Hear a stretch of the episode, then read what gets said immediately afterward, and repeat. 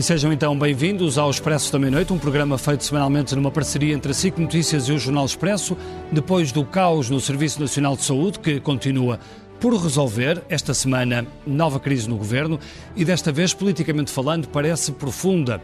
Um abalo no jogo de forças no Conselho de Ministros que tornou evidente o braço de ferro entre António Costa e Pedro Nuno Santos. A fratura está exposta.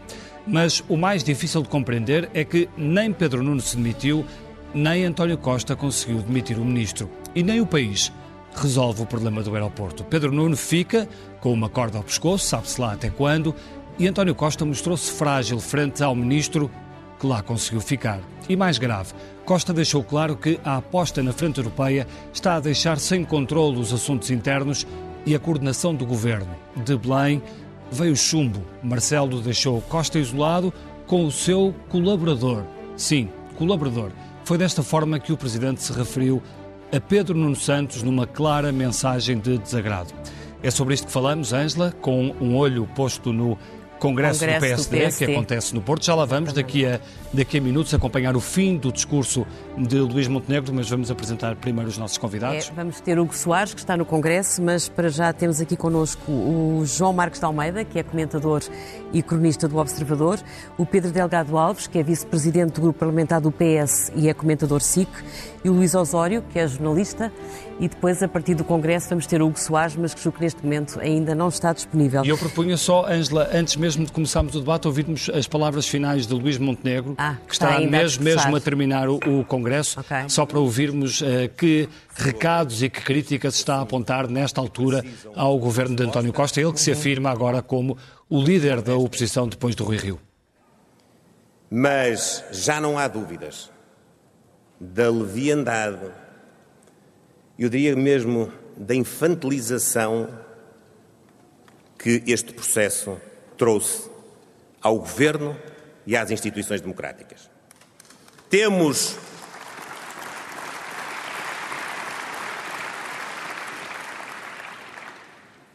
Temos um primeiro-ministro que é politicamente complacente, fraco e inconsequente com o ministro que terá traído a sua posição assumida publicamente. Não há consequências deste ato. Eu dei comigo a pensar e a lembrar-me. Há uns anos atrás, houve um ministro que foi despedido por este primeiro-ministro porque tinha feito um comentário numa rede social. E levou recado, ele e os outros que ficaram no governo. Tinham que se lembrar que, mesmo quando estavam na mesa do café, tinham de ter consciência que eram ministros. Ficámos a saber que isso é válido para a mesa do café, mas não é válido para o Diário da República.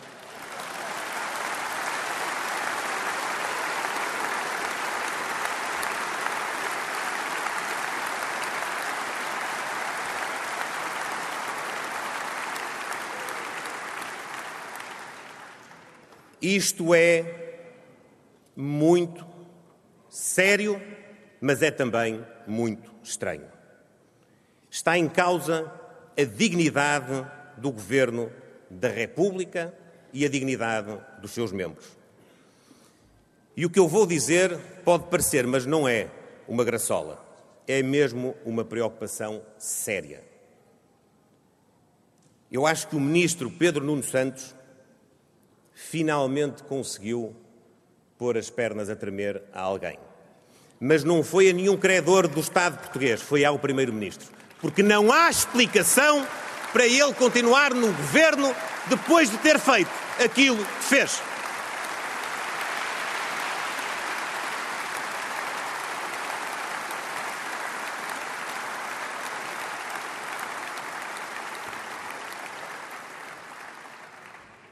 Se isto não se perceber, e eu duvido muito que se venha a perceber, então a autoridade e a credibilidade do Primeiro-Ministro estão feridas de morte. E estão feridas de morte irremediavelmente. Porque este episódio não pode nunca apagar a forma como o Primeiro-Ministro se relaciona com os membros do Governo. Se isto é admitido, então todos os ministros e todos os secretários de Estado podem fazer quase tudo aquilo que lhes apetecer fazer. Caras.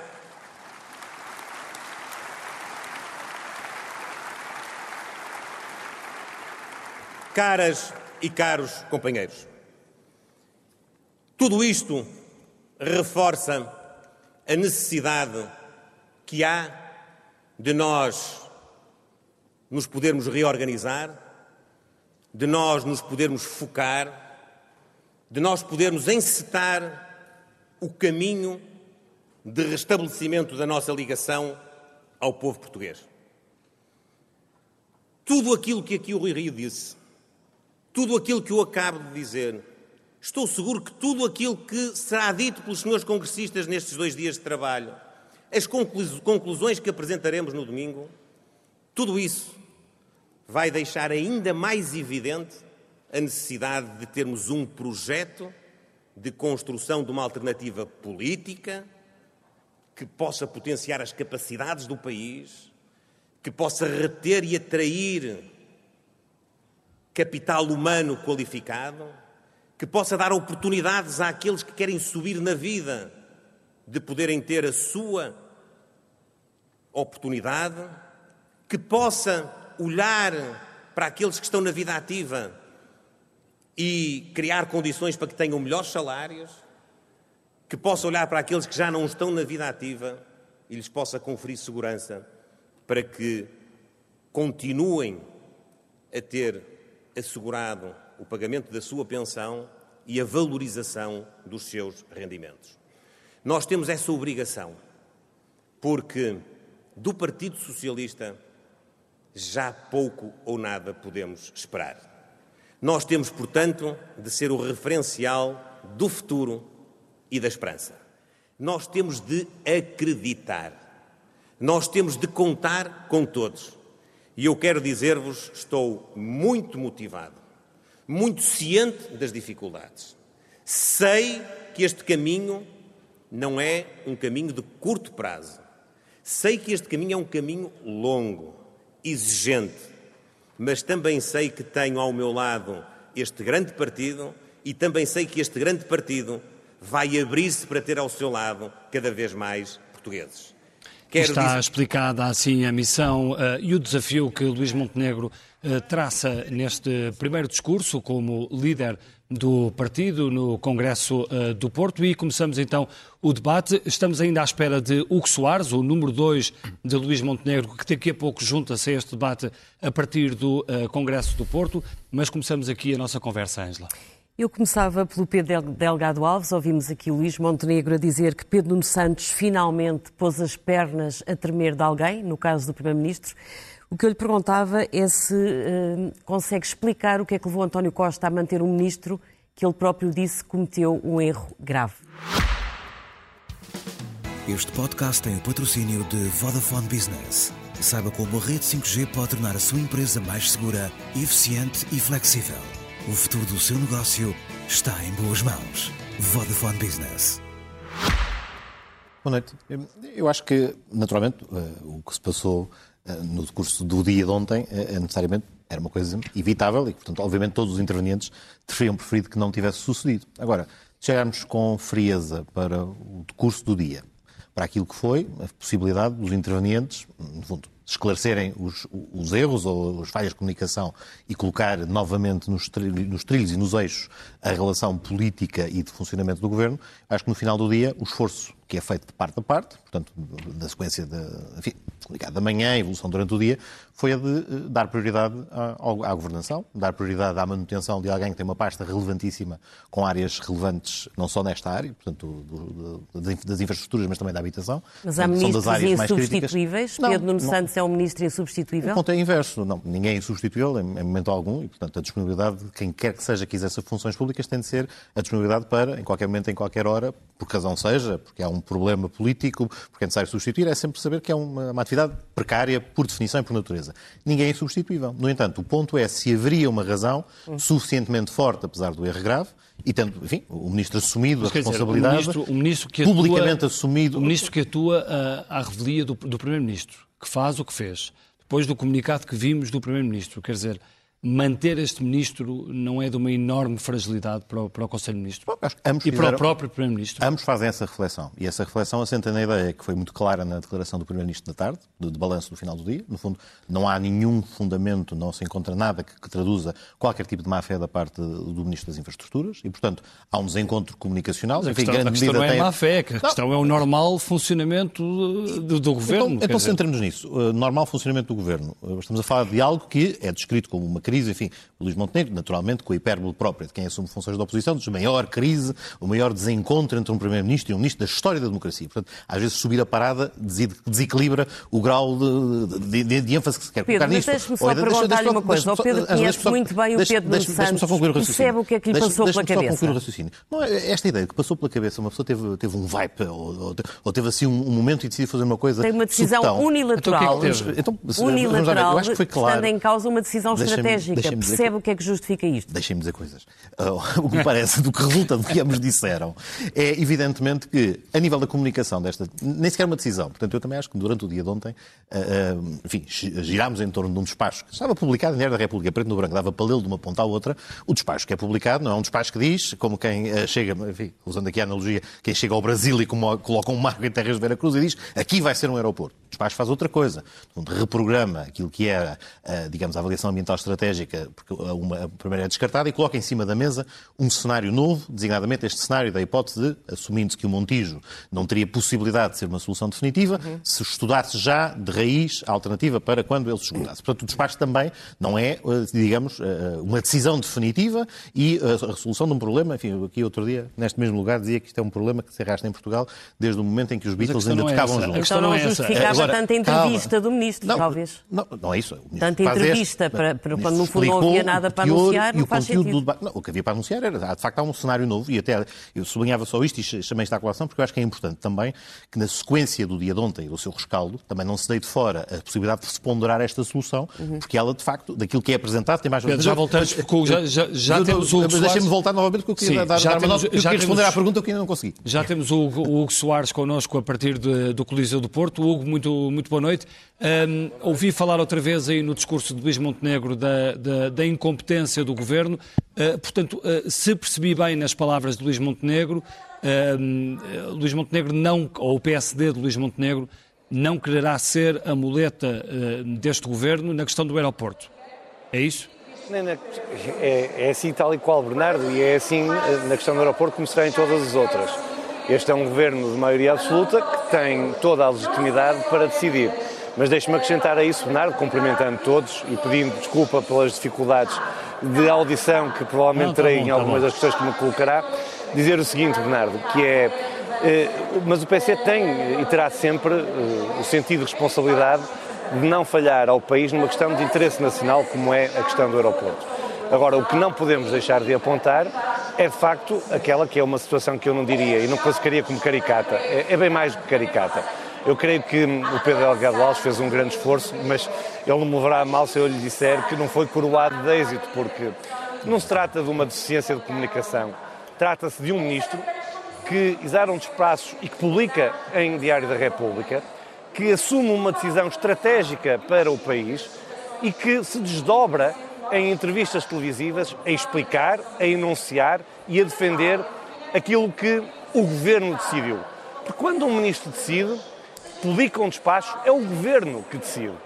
E pelos vistos fê-lo, diz o Dr. António Costa, sem que o Dr. António Costa soubesse. Mas o ponto é, nós sabemos que esta decisão é uma decisão, como dizia há pouco o Dr. Luís Montenegro, de A a Z. Ela foi explicada, foi escrita, foi detalhada e foi decidida. Ora, o Dr. António Costa andou cerca de um mês a dizer que queria ouvir o principal partido da oposição para que esta fosse uma decisão consensualizada com o PSD. Eu devo dizer que me parece que o país percebeu que caiu a máscara ao Dr. António Costa. O Partido Socialista e o Dr. António Costa não querem nenhum consenso, nem querem nenhuma opinião do PSD. Estavam com dificuldade em decidir, de resto, não decidiram bem sobre esta matéria nos últimos sete anos, Só que o Dr. Pedro Nuno Santos não quis esperar. E não quis esperar para mostrar ao Primeiro-Ministro que tem uma autonomia própria dentro do governo, dentro do Partido Socialista. E por isso o Dr. Luís Montenegro usou que, pela primeira vez, desta vez com propriedade, o ministro Pedro Nuno Santos pôs as pernas de alguém a tremer. Não foram a dos banqueiros alemães, como ele teria dito há uns anos atrás, foi a do primeiro-ministro, porque lhe disse que faz o que lhe apetece e não sai do governo. Porque um ministro que decide, publica, comunica, explica ao país as decisões que toma em nome do governo, que é aparentemente desautorizado pelo primeiro-ministro e continua uh, no governo, Bernardo, não me leva mal, mas eu creio que em nenhuma república com uma democracia sedimentada isto pode acontecer sem que nada aconteça. E por isso Soares. Hugo Soares, deixe-me interrompê-lo. Ah, há um Sim, ponto é que António Costa conseguiu, é que já colocou na agenda do novo líder do PSD um ponto que passa por uma reunião para a qual vai convocar Luís Montenegro, exatamente para tentar envolvê-lo na decisão sobre o novo aeroporto de Lisboa. Isto é um bom começo de vida para uma nova liderança do seu partido? É um começo de vida normal. O começo de vida da nova liderança é este Congresso Nacional e as propostas e o projeto político que vai sair domingo deste Congresso. Uma reunião no fundo, vai lembrar um pouco o começo dizer, da liderança de Rui Rio, que das primeiras coisas que fez foi ter que ir a São Bento para falar com o Primeiro-Ministro António Costa. Hoje, uh, Francisco Louçã falava aqui na SIC da armadilha do consenso. Como é que vocês vão fugir desta armadilha? É porque se dizem que não vão a uma reunião para debater o, o, o aeroporto, serão claramente acusados de alguma irresponsabilidade. Se forem à reunião oh, e se consertarem posições, dão uma vitória a António Costa. Como é que vai sair disto? Olha, deixa-me dizer-lhe uma coisa a liderança do PSD que sair deste Congresso não vai ser nem chantageada, nem condicionada, quer pela opinião pública, quer pela opinião publicada. Vamos fazer aquilo que o interesse nacional determina. Ninguém está à espera que se o Primeiro-Ministro de Portugal convida o Presidente do PSD para uma reunião, que o Presidente do PSD falta essa reunião. O que nós vamos fazer diferente. Mas o interesse nacional é precisa, o interesse nacional precisa oh, oh, do novo Bernardo, aeroporto, Hugo Soares. Bernardo, o interesse nacional precisa do novo aeroporto. Isso quer dizer o quê? Como dizia o Pedro Delgado Alves, deixe-me dizer coisas. Isso significa que nós não vamos ser a muleta do Partido Socialista, porque o PSD tem e terá, nesse momento, a opinião a convicção do que é o melhor para o interesse nacional e dirá ao Primeiro-Ministro e ao Governo o que tem que fazer. Agora, não contem com o PSD para que secunde aquilo que são as posições do governo, se essas não forem as melhores para o país. Muito bem, vamos o abrir aqui o debate. não tem, deixe-me só terminar, Bernardo, deixe-me só terminar e Ângelo, peço desculpa. Mas já voltamos aí, já voltamos aí, Hugo. Muito bem, Já voltamos aí. João Marcos Almeida, o PSD uh, eh, deve sentar-se à mesa com o Primeiro-Ministro a discutir a solução para o novo aeroporto de Lisboa? Boa noite, boa noite a todos e, e boa noite ao Hugo em Braga. Eu, eu, vou responder a isso, mas antes queria também dizer que o Pedro fez, uma, fez uma, um esforço admirável para tentar defender o indefensável, uh, que é este, este problema entre Pedro Nuno Santos e António Costa. Mas há aqui dois planos. Primeiro, Pedro Nuno Santos, quando apresentou, e quando foi às televisões e apresentou à tarde, falou do diploma e foi às televisões, falou de uma decisão do governo. Uhum. Não falou de uma decisão dele próprio, do claro. governo. Portanto, nós temos um governo que tomou uma decisão num dia e tomou a decisão oposta no dia seguinte, recuou. O governo. Portanto, eu sei que toda a gente depois levou isto para um confronto entre o ministro e o primeiro-ministro. Mas antes disso, há um governo que não sabe decidir. Ou que toma uma decisão importante num dia e no dia seguinte recua. E nós, e acho que todos os portugueses devem exigir ao governo que explique porque é que o governo toma uma decisão no dia e no dia seguinte não muda de posição o Primeiro-Ministro diz Portanto, que não, não acredita, não acredita que isto tenha sido só uma coisa de Pedro Nuno Santos? Claro que não. É óbvio que não. Mas alguém acredita que o Primeiro-Ministro não sabia? Quer dizer, então, bom, a explicação oficial do PS, vamos, eu não acredito, mas vamos levar, uh, vamos considerar a explicação oficial do PS. É verdadeiramente patética. É a explicação do Governo. Então, quer dizer, um ministro fala em nome do Governo sem informar o Primeiro-Ministro? E o Primeiro-Ministro permite que esse ministro continue no Foi isso que aconteceu. António Costa diz que não sabia daquele despacho. Pronto, Mas, mas tudo isto é surrealista. É difícil perceber quem é que Considera ficou pior. surrealista que o Primeiro-Ministro mantenha este Ministro Com em funções? Considero surrealista. Não sei quem é que sai pior disto. Considero surrealista que o Primeiro-Ministro mantenha em funções um Ministro que falou em nome do Governo sobre um assunto que aparentemente não tinha informado o Primeiro-Ministro. Acho completamente surrealista. Por muito menos o Dr. Jorge Sampaio dissolveu a Assembleia da República uh, na altura que Pedro Santana Lopes era Primeiro-Ministro. Por muito menos. É que não- Trapalhadas não- já tiveram não, melhor esta- cotadas na política. Exatamente. Uh, mas, em segundo lugar, o ministro Pedro Nuno Santos também sai muito mal. Porque o ministro Pedro Nuno Santos, depois de ter sido humilhado pelo primeiro-ministro do modo que foi, só tinha uma coisa a fazer, que era demitir-se. Então deixa-me ouvir o Luís Não, Osório sobre essa- terminar. Di- Só, diga. só terminar. Pedro Nuno Santos mostrou e deixou... Havia uma coisa na imagem de Pedro Nuno Santos que era um tipo com coragem, frontal. Ele mostrou que, no fundo, não tem coragem de abandonar o poder e prefere ficar no poder e ser humilhado do que ter abandonado, porque Luís. qualquer pessoa devia ter saído do governo. Pedro Nuno Santos fica com esta imagem de ser um homem eh, agarrado ao poder, que não sai nem por nada, eh, nem mesmo humilhado como, como foi eh, e como se viu na- na- no, no- no dia de ontem. Já boa noite. Boa noite. A primeira coisa, eu vejo um outro PSD, não é? Nós vemos o Hugo e o Hugo parece outro. Há uma luz, não é? E, portanto, já se nota um novo poder, uma energia enorme e eu acho que isso é bom. Essa é uma primeira nota. Há uma segunda nota que tem a ver aqui com. Isto já fez com que Marcelo, pela primeira vez na sua história, se tivesse aproximado de Cavaco Silva, porque chamou colaborador ao Pedro Nuno Santos e ao ministro. Cavaco falava de ajudantes. Sim, é? ajudante, ajudantes. portanto, colaborador e ajudante. Portanto, eu nunca O imaginei. colaborador é mais padaria portuguesa. É mais. É, é, é, É, digamos, não é o melhor referencial é, também. é mais, é mais, é mais Uns são mais tempo, é felizes e outros tempo. mais infelizes. Na verdade, isto é uma nota, é uma nota, é uma nota interessante. Depois, eh, isto faz-me lembrar que cada vez é mais difícil a fronteira entre a realidade e a ficção. As fronteiras são cada vez mais tenues. E eu eh, estava a vir para aqui a pensar eh, numa série que é, aliás, uma das minhas séries preferidas, o House of Cards.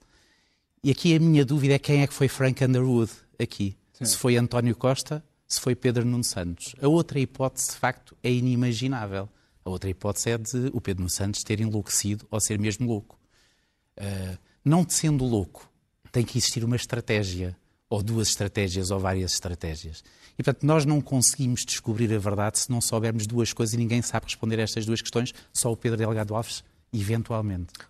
Eventualmente. Há, há, eventualmente. há toda uma história por trás disto que ainda não foi contada. É, ou isso, terceira, essa é uma terceira dimensão. As Porque é que outras o governo duas, mudou de posição? Primeiro, a, a primeira questão é o que é que o leva, quando o, ministro, o Primeiro-Ministro está fora, a apresentar eh, esta... Há uma tese nos bastidores que Pedro Nuno Santos quereria, de certa forma, antecipar-se ao Congresso do PSD, Sim, mas, mas eh, repare, essa- secando eh, algum ataque que pudesse vir Mas do eu- Congresso do PSD na mas questão do isso- aeroporto. Mas isso seria terrível para o Pedro Nuno Santos, porque era uma pequena política que eh, era não perceber o que é que tem em mãos. E A o que tem em política mãos às vezes é enorme. pequena, Luís. É, às vezes é.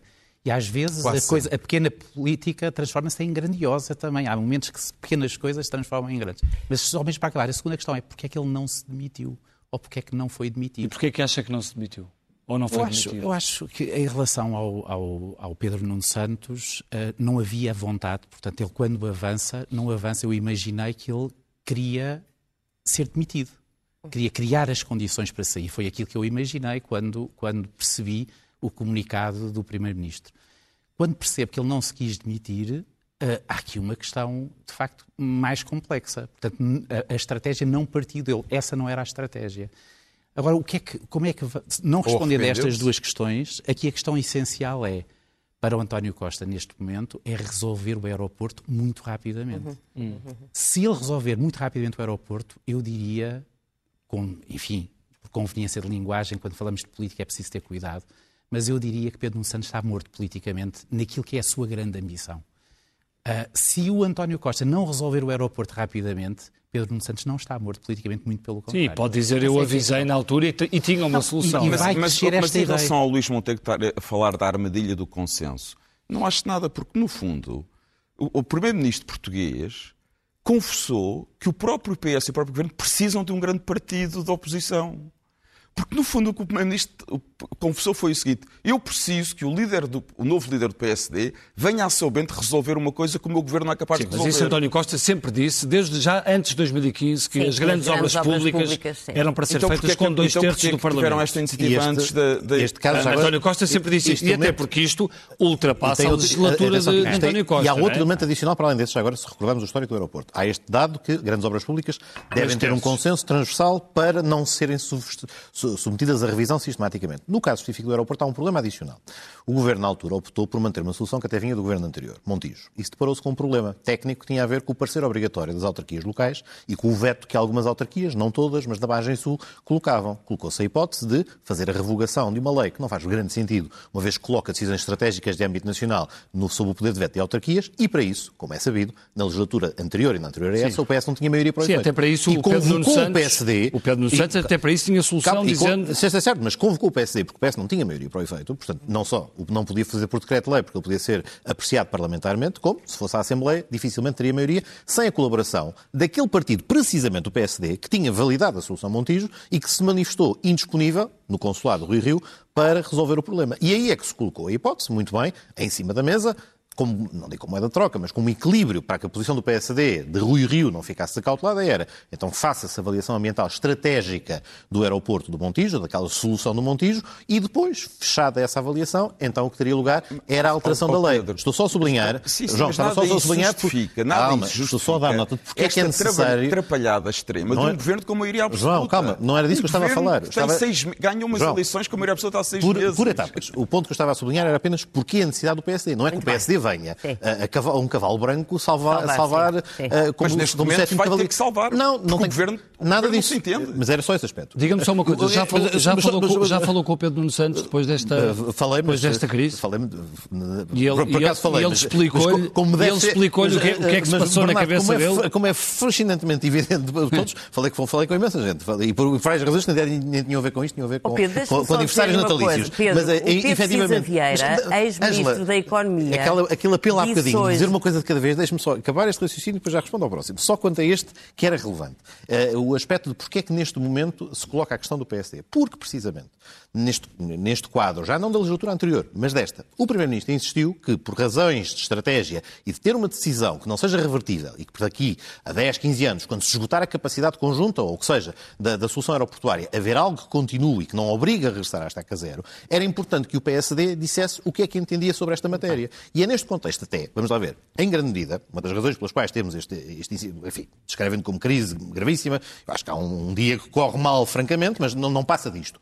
E não passa disto na medida em que é superado e já oh, lá vou. oh, e já lá vou. oh, Desculpa, Pedro, por desculpa. amor de não, Deus. oh, Deixa-me deixa só concluir. Mas porquê a necessidade do PSD? Precisamente porque eh, no, no- no quadro, no, no quadro desta decisão, e daquilo que o Primeiro-Ministro disse no debate bimensal do outro dia, sublinhou novamente que era importante que o, que o PSD estivesse a bordo. E, de facto, há aqui um, um conflito, houve aqui uma- um, um desencontro entre o Primeiro-Ministro e um dos seus ministros, precisamente, que tinham como aspecto principal a insistência que o Primeiro-Ministro quis pôr em cima da mesa para que o PSD fosse Mas, ouvido. Pedro, e recordava Pedro, só, deixa-me recordava, recordava só. Pedro, Pedro. Foi, foi- foi- Pedro, foi Luís Montenegro, foi Luís Montenegro que disse, nas suas primeiras intervenções, já depois de líder eleito, quando confrontado com esta questão, hoje não faz muito melhor e não dá um exercício muito melhor, uma resposta muito mais Não, cabal é sobre a hoje. responsabilidade. E não o que vai- diz na sim. altura era, não, não, não disse só que não era muleta, disse que não é o PSD que vai tratar das incompetências ou das incapacidades do governo. Não é o espírito construtivo que o Primeiro-Ministro tinha e volta a insistir, o Primeiro-Ministro volta a devolver ao PSD a possibilidade de, com a nova liderança, legitimada, empossada, participar deste debate, porque é o que o país teria a ganhar. Oh, Pedro, não, é para, deixa-me não é só- para fazer a quadratura do círculo ou o que seja, é para Você diz o que quer que imensas se coisas. concorde seja. Deixa- Agora deixa-me quer dizer só- umas coisas e reconheço, diz muito. agora só- reconheço que abusei e agora só guardo no cantinho. Não é isto, não é o linhas vermelhas. Não, não, não, Atenção, não, Espera isto só é-. Deixe-me só voltar à origem desta crise. O Pedro Cisa Vieira, que saiu há muito pouco tempo do governo, onde era Ministro da Economia, disse hoje na TSF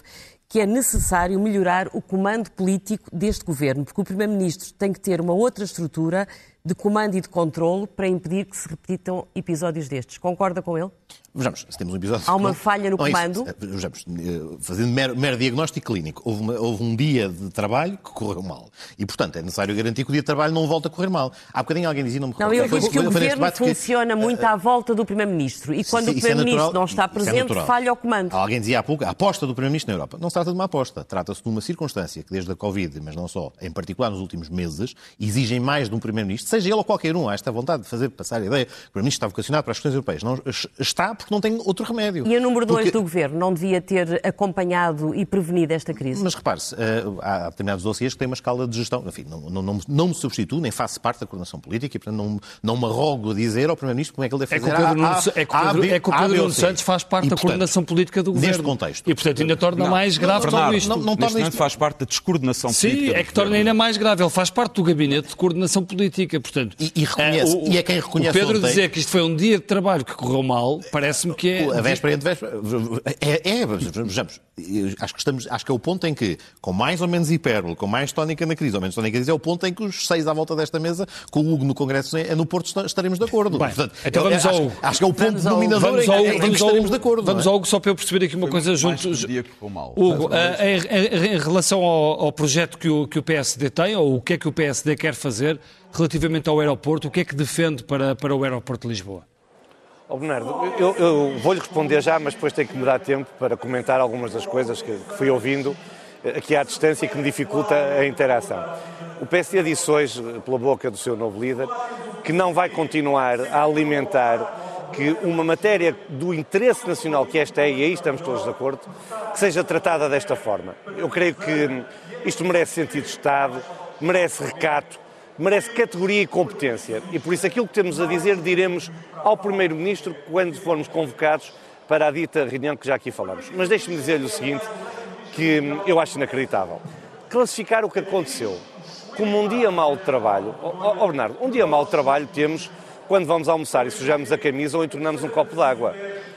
E aí pede-se desculpa almoço ou de diz Sim, que foi sem intenção.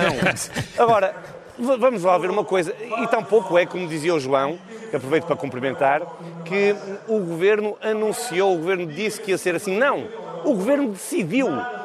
Um despacho de um membro do Governo é uma decisão governativa.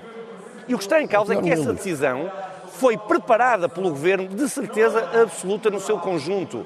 O Governo tinha esta decisão preparada e andou a enganar o país durante um mês para criar a ilusão, como tantas vezes faz o Dr. António Costa, de que cria o PSD para um consenso nesta matéria.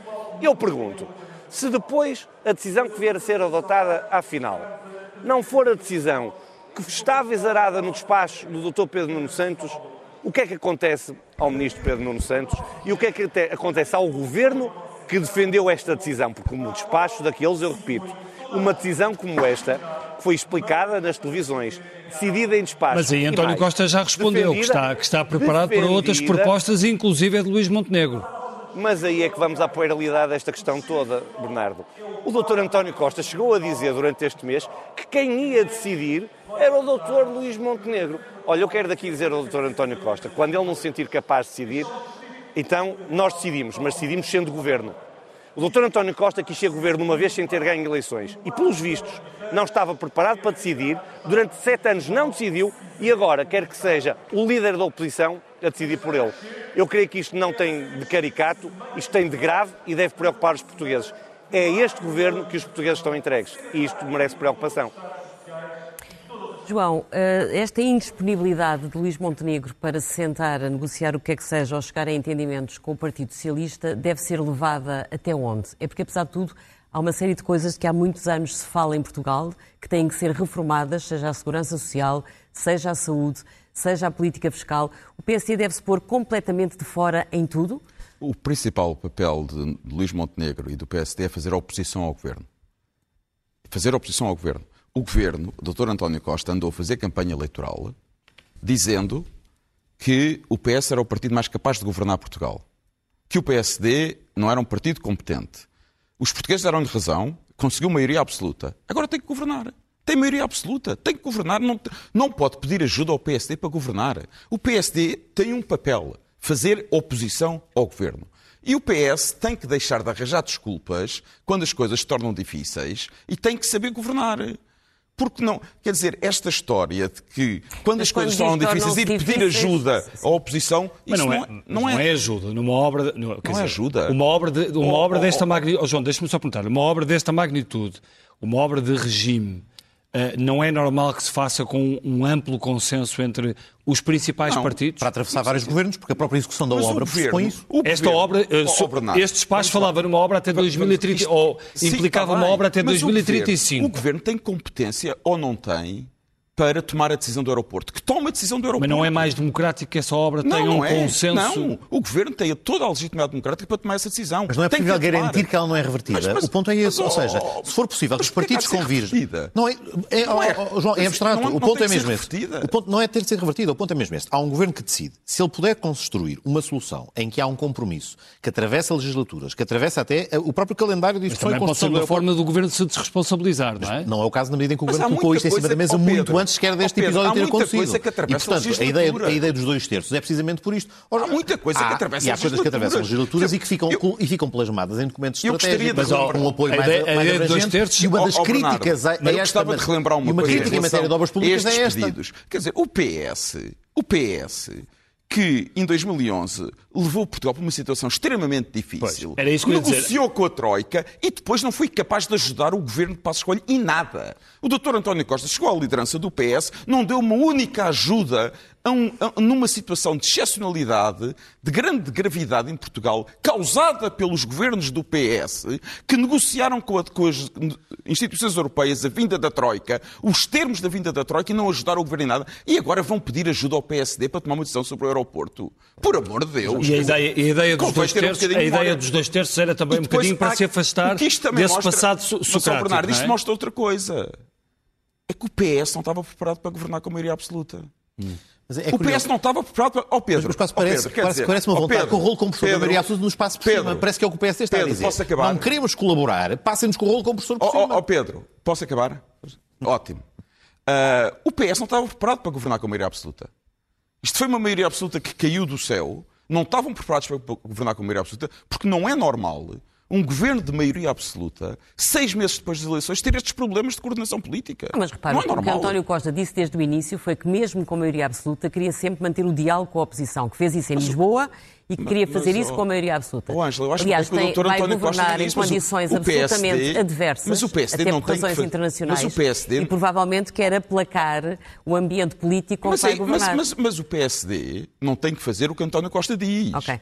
Não, é? se nem Pedro Nuno Santos faz o que António Costa diz, porquê é que o PSD há de fazer o que António Costa diz? Luís Osório, o Luís escreveu ah, num, num texto na- no site da TSF que a loucura de Pedro Nuno Santos lhe matou o futuro. Não acha que decretar a morte de Pedro Nuno Santos, que é provavelmente das poucas pessoas que têm peso próprio dentro do Partido Socialista, pode ser manifestamente exagerado? Sim, embora no texto eh, dizia também que eh, o Pedro Nuno Santos eh, dizia também isso, que o Pedro Nuno Santos eh, tem um, tem, poderá ter futuro se uma soma de circunstâncias acontecer. Mas é. Ele eh, tem tempo, sobretudo. Se sim, a questão tem, é tem a sucessão de ou António 46 Costa. anos, portanto isto. Não, eh, e, se, e se o objetivo dele é a sucessão de António Costa, isso não é para Mas há um problema. Portanto, ele tem tempo de recuperação, ou Tem, tem com certeza, mas a sua situação hoje não é a mesma situação de há 48 horas. Hoje, E a do Primeiro-Ministro é? Também não. Também não. Há aqui duas, duas O que é questões. que António Costa Em- ganhou com isto? Em primeiro lugar, em primeiro lugar o- há um- só há uma boa notícia para o Governo. É que isto só pode melhorar. não É? É que se ao fim de quatro ou cinco meses, eh, depois de uma maioria absoluta, tantos problemas aconteceram, Três três, meses. meses. Isto só pode de facto melhorar. Isto é a única boa notícia, no fundo. Ou seja, para- em três para- meses já para o Governo. tivemos eh, crise Sim. do Serviço Nacional de Saúde. Eu creio, eu Esta creio que crise há- agora- Há, há aqui, há aqui duas coisas. Duas coisas. Uma, em primeiro lugar, uma maioria absoluta faz com que o tempo seja uma eternidade. E, portanto, nós estamos, temos que ter isso em conta.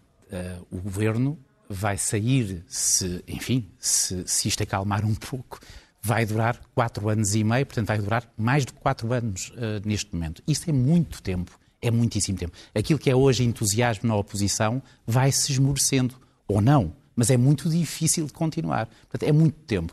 E depois há uma outra coisa. Aquilo que nós falamos aqui faz todo o sentido, mas não deixa de ser aqui uma coisa num círculo mais ou menos restrito de uns milhares de pessoas.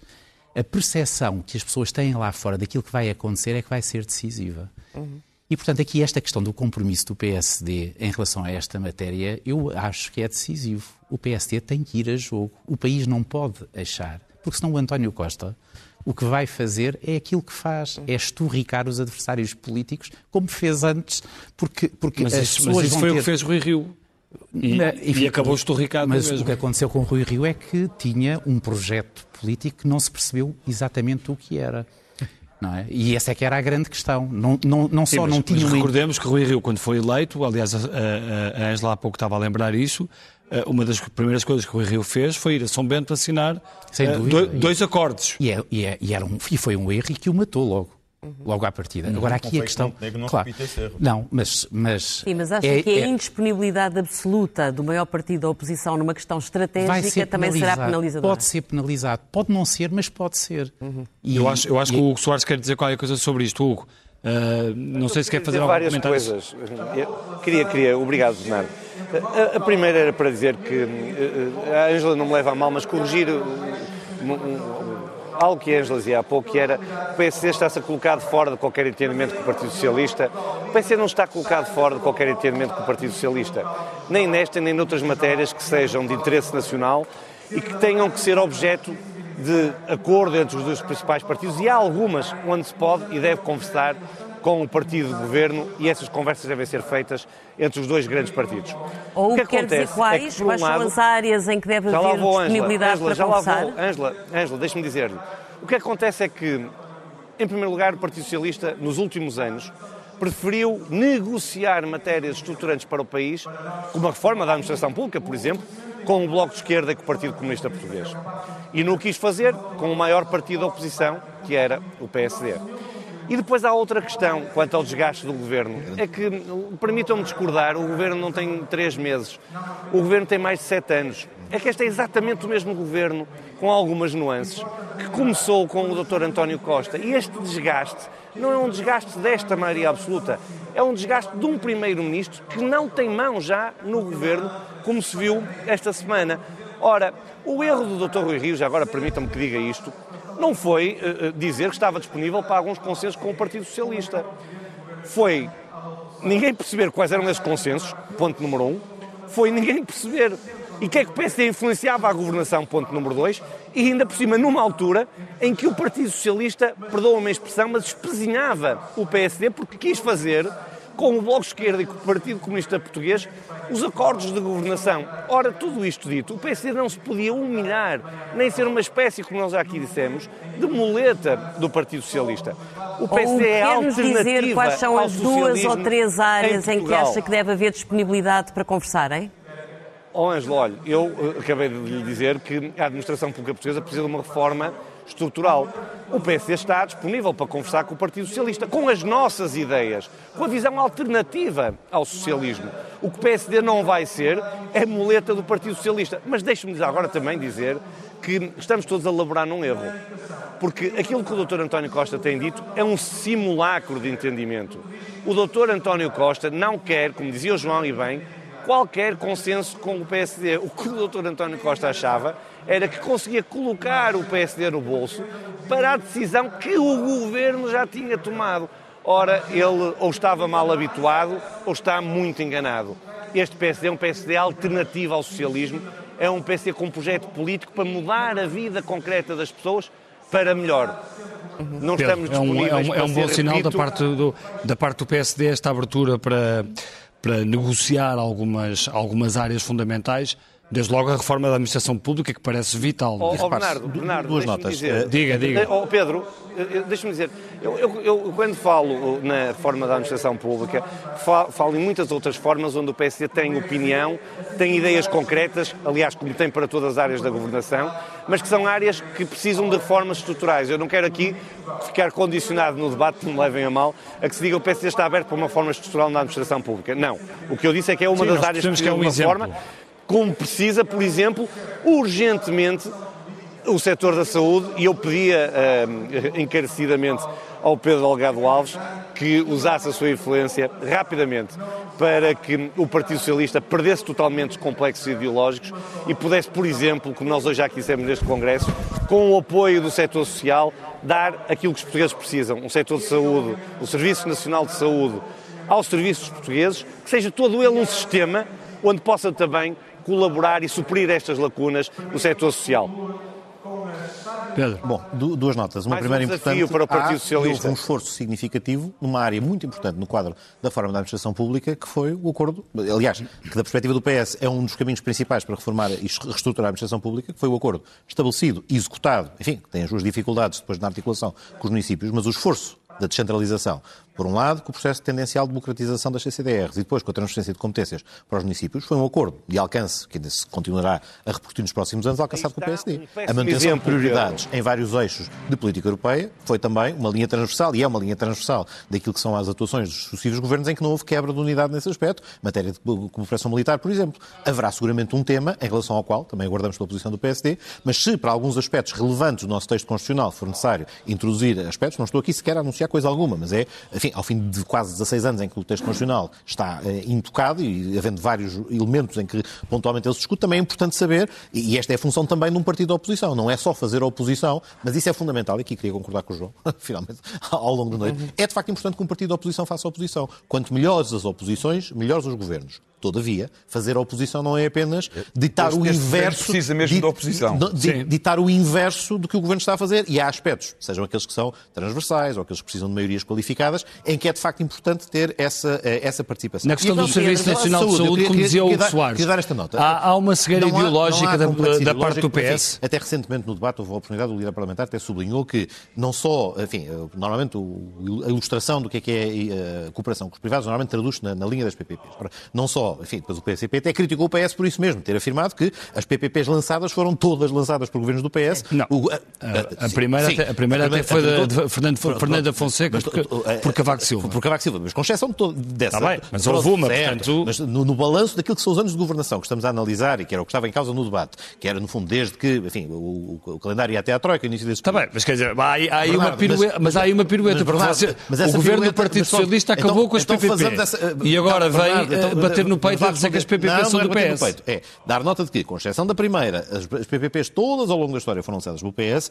e também evidenciar que uma PPP não é uma vontade unilateral dos governos, pressupõe também disponibilidade Mas do quando os governos complicam a vida aos privados- Mas os privados acham que os PPPs são, no fundo, determinados. Agora temos aqui o acordo fechado para a PPP e, portanto, agora, sempre que eu tenho um aumento de custos, Oh, os outros é que vão arcar com eles. E isso é o drama Oh, Bernardo. Nacional de Então porquê é que vieram E anunciar um CEO? E já agora anunciamos só uma, uma matéria importante. Não estou com isto a anatomizar o setor privado. E o Hugo Soares, muito habil- habilidosamente, falou do setor social.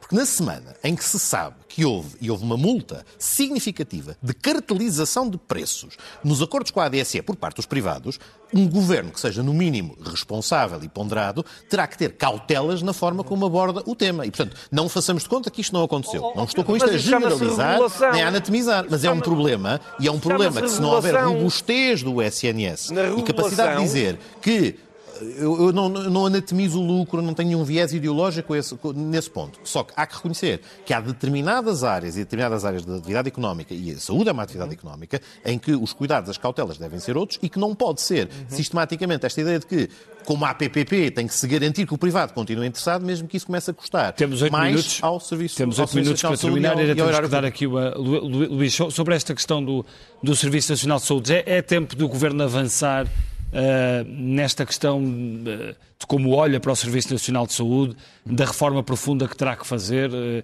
estas crises que vemos de grávidas que não conseguem ter os seus filhos, o que aconteceu nas Caldas da Rainha. Não, é evidente, quer dizer, a questão, a questão não, não é possível, é pura e simplesmente não é possível. Portanto, tem que existir uma solução, tem que existir uma reforma do sistema. Aqui a questão é perceber se o governo tem energia para o fazer com uma ministra que, está, eh, que não está suficientemente fortalecida. É necessário um ministro forte, uma ministra forte, para conseguir fazer uma reforma do sistema. Portanto, já são dois ministros fragilizados dentro do Conselho de Ministros. Neste momento, sim. Além do Primeiro-Ministro. Neste momento, sim. Agora, em relação ao Primeiro-Ministro, eu, eu, eh, nós, eu já não me lembro, eu, eu juro, e isto vou agora entrar em descrédito total, eu já não me lembro como é que se chama, o, e eu peço imensa desculpa, o Ministro da, da Administração Interna do anterior governo. Eh, o, o Ministro da Administração Interna Eduardo Cabrita? do Eduardo Cabrita, Sim. do anterior governo. Esteve, estivemos dois anos com ele todos os dias, com as pessoas indignadas, e este governo ganhou com a maioria absoluta. É preciso termos isso em conta. Porque... Ora, Luís aponta aqui um ponto que é relevante. Este que é que episódio, chamemos de crise, chamemos do que quisermos. Mas o que é facto é que, do que aconteceu nestes dois dias, não houve um dano para o horário público, não houve um dano de legalidade, não houve a invocação de nada no funcionamento errado dos serviços públicos, eh, da administração pública. Houve, de facto, um problema, maciço, reconhecido, de comunicação do governo. Pedro, mas um projetou-se problema- na esfera de projetou-se na esfera de algum cidadão, de algum cidadão Sabes que quanto é que respeita era o políticas públicas. do erário público? Eram 6 mil Por isso é- milhões. Por isso é que não é isso. enganado. Nada disso. Não é uma decisão A tomada nesse decisão custava É 6 mil nada milhões disso. aos portugueses. Mas, mas de ontem para hoje não se gastaram 6 mil milhões. Hugo. Oh, oh, O- Pedro, o ponto é apenas. é verdade. No comparativo. Sabes porque é que não, sabes porque é que não se gastaram? comparativo. Sabes porque é que não se comparativo gastaram? Pedidos de admissão Porque houve um ministro que decidiu. Houve um ministro. pedido- no desculpa, comparativo de pedidos de demissão de membros do governo, em casos em que houve danos, e objetivamente houve problemas de funcionamento de serviços, houve gastos eh, eh, que não deviam ter ocorrido, houve problemas de legalidade. Posso perguntar Não ao Pedro, posso disso. perguntar ao Pedro, Há, uma, posso há uma perguntar ao dificuldade. Pedro? Assim não se percebe nada lá em casa, peço desculpa. Eh, e o Luís estava a acabar aqui uma ideia. Hugo, temos pergunta. 5 minutos para Oh, terminar oh, o Bernardo, programa. Deixa-me só então Deixa o Luís acabar a ideia dele. Eu só queria- mas o Luís pode comentar também, se for possível, porque é que foi demitido o João Soares? 10 segundos. A- a- a- Porquê é que foi demitido o João Soares? A promessa de estaladas que deu nas redes sociais teve prejuízo para o erário público? Enfim, A interpretação que o Primeiro-Ministro fez foi um, problema de imagem daquilo que seria a postura que o Ministro devia Ah, ter. e uma decisão de um 6 mil milhões de euros sem autorização do Primeiro-Ministro? É, é diferente. E uma decisão de 6 mil milhões de euros sem autorização do Primeiro-Ministro não tem é má imagem. é É boa. Autorizar Ah, em público o ministro das O ministro recolhe, eh, isto é, sem masculinidades tóxicas, o- o- temos um ministro que reconhece que falhou. Humildemente reconhece que falhou e dá nota de que estou disponível para prosseguir o trabalho, que reputo de importante, Pedro, Luís, logo. Para, a avaliação o, dos o que eu cidadãos. queria dizer é uma coisa muito simples. A oposição, que é fundamental que tenha energia, mas que é fundamental ter uma, um projeto e um projeto de futuro. Apresentar e as pessoas acreditarem nesse projeto de futuro. O, que eu quero dizer é só isto. Quando dizia falei uma do, do coisa Eduardo Cabrita... parecida com o que o Luís está a dizer. Dizia que é intrigante como é que, tendo o Partido Socialista governado 27 anos, tendo atravessado um pântano, uma bancarrota, estando agora numa fase de empobrecimento do país, e consegue uma maioria absoluta. O que é que falha no PSD? O PSD não, Não, era sim. alternativa. É. Duas coisas. Em primeiro lugar, o- ah, ah, há um mundo invisível, há milhões de pessoas que nós não conseguimos compreender bem ah, e que nós tem- temos que ter um esforço para compreender melhor. O mundo real não é sequer o mundo que lê o Correio da Manhã. É outro mundo. Há um mundo que nós não entendemos bem. E depois, por outro lado, o PSD de Luís Montenegro. É as sondagens, pelos vistos. Nem as sondagens. É, é muitos E, mas, mas é exatamente por isso. O PSD tem que ter um projeto mobilizador das pessoas. Não irá, não, nunca irá lá com uma política única e simplesmente deste tipo de oposição, independentemente da- dos incêndios, porque parece de repente que está Roma está incendiada, é? está, está em chamas. E está um bocadinho. Mas, mas é preciso mais. Ô, Luís, deixa só passar ao João. João, concorda que é intrigante? Porque é que, porque é que a direita não está a conseguir chegar lá? Eu, eu, eu fico espantado como é que o PS, depois de ter estado desde 1995, eh, o PSD só teve seis anos no poder, portanto, o PS teve os outros anos todos, cerca de 21 anos no poder. Como é que teve maioria absoluta? Claro que fico intrigado. Não, não, não consigo entender como é que os portugueses continuam a ter confiança nos governos socialistas. Não consigo entender. Porque há uma coisa que nós sabemos. Mas é incompetência do PSD? Eu já lá vou. Mas há uma coisa que nós sabemos. Os governos do PS acabam mal. Não sabemos quando acabam, mas acabam mal. Acabaram mal com António Guterres, acabaram mal com José Sócrates e vão acabar mal com António Costa. Não são só os do PS. Os governos normalmente acabam mal, é por isso que acabam. Os governos acabam todos mal. Na- na- na- Lopes acabou mal. Mudanças de ciclo são isso. Lamento, No lamento fundo, dizer, na minha opinião, o governo Passos Coelho não acabou mal. Aliás, Não, não renovou a respectiva maioria, não reuniu confiança dos mas Passos. Coelho não acabou mal. Mas voltando ao, Não Pedro- não foi reeleito?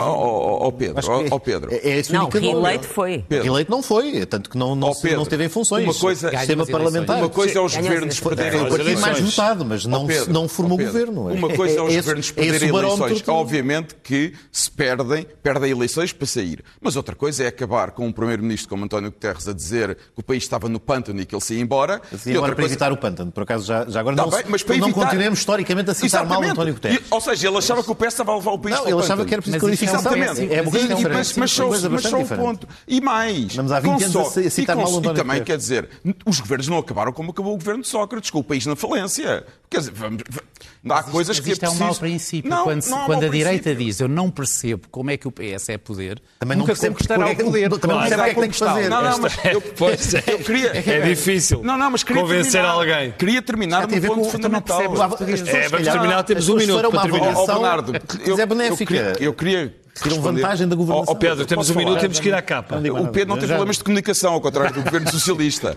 Ah, foi, não havia, não havia alternativa.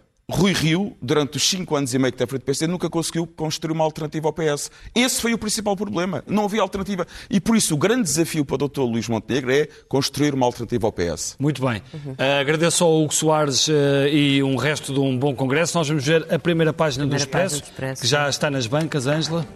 Sim, a manchete do Expresso diz-nos que a crise no governo deixa o aeroporto nas mãos do PSD. O Primeiro-Ministro assume uma gestão política do dossiê e aceita que Luís Montenegro precisa de tempo para poder negociar. A ANA diz que o novo aeroporto nunca estaria pronto em 2035 e a empresa pública espanhola fica fora da avaliação final. Depois temos a notícia de que os juízes que vão para a política vão ser impedidos de regressar. É uma proposta do Presidente do Supremo que vai ser apresentada ao Conselho Superior de Magistratura para proibir exatamente esse regresso aos tribunais de juízes que tenham ocupado cargos governativos. O plano de Marta Temido não resolve o caos na obstetrícia, as escalas não estão asseguradas.